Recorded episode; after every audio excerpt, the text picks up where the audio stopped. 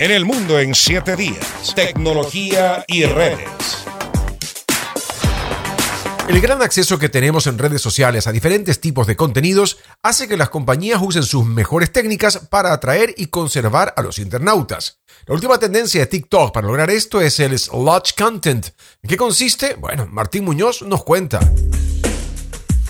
La imparable competencia para ampliar la audiencia en redes sociales hace que las compañías busquen nuevas alternativas para enganchar a los usuarios. TikTok le ha apostado al sludge content, una estrategia que en un inicio puede resultar un tanto agobiante, pero que parece estar dando buenos resultados a la compañía propiedad de ByteDance. Pero ¿en qué consiste el sludge content? Lo que en español significaría contenido de lodo es un concepto que se utiliza en los videos de TikTok, bastante sencillo. Consiste en unir dos o más videos logrando así aumentar el interés de los usuarios. Al dividir la atención se logra que incremente el tiempo de permanencia de un internauta en una determinada publicación. Esta composición está al alcance de todos por su facilidad para ser ejecutada, y a esto se suma la cantidad de aplicaciones gratuitas de edición que existen para este efecto. Y es que lo que ocurre cuando vemos un video así es que nuestro cerebro tarda algunos segundos en identificar los dos contenidos. En caso de que el primer video resulte poco interesante, pasamos a mirar el segundo. La clave es que durante ese tiempo no nos movemos de ese mismo contenido. Finalmente, si ese video tiene mayor tiempo de retención,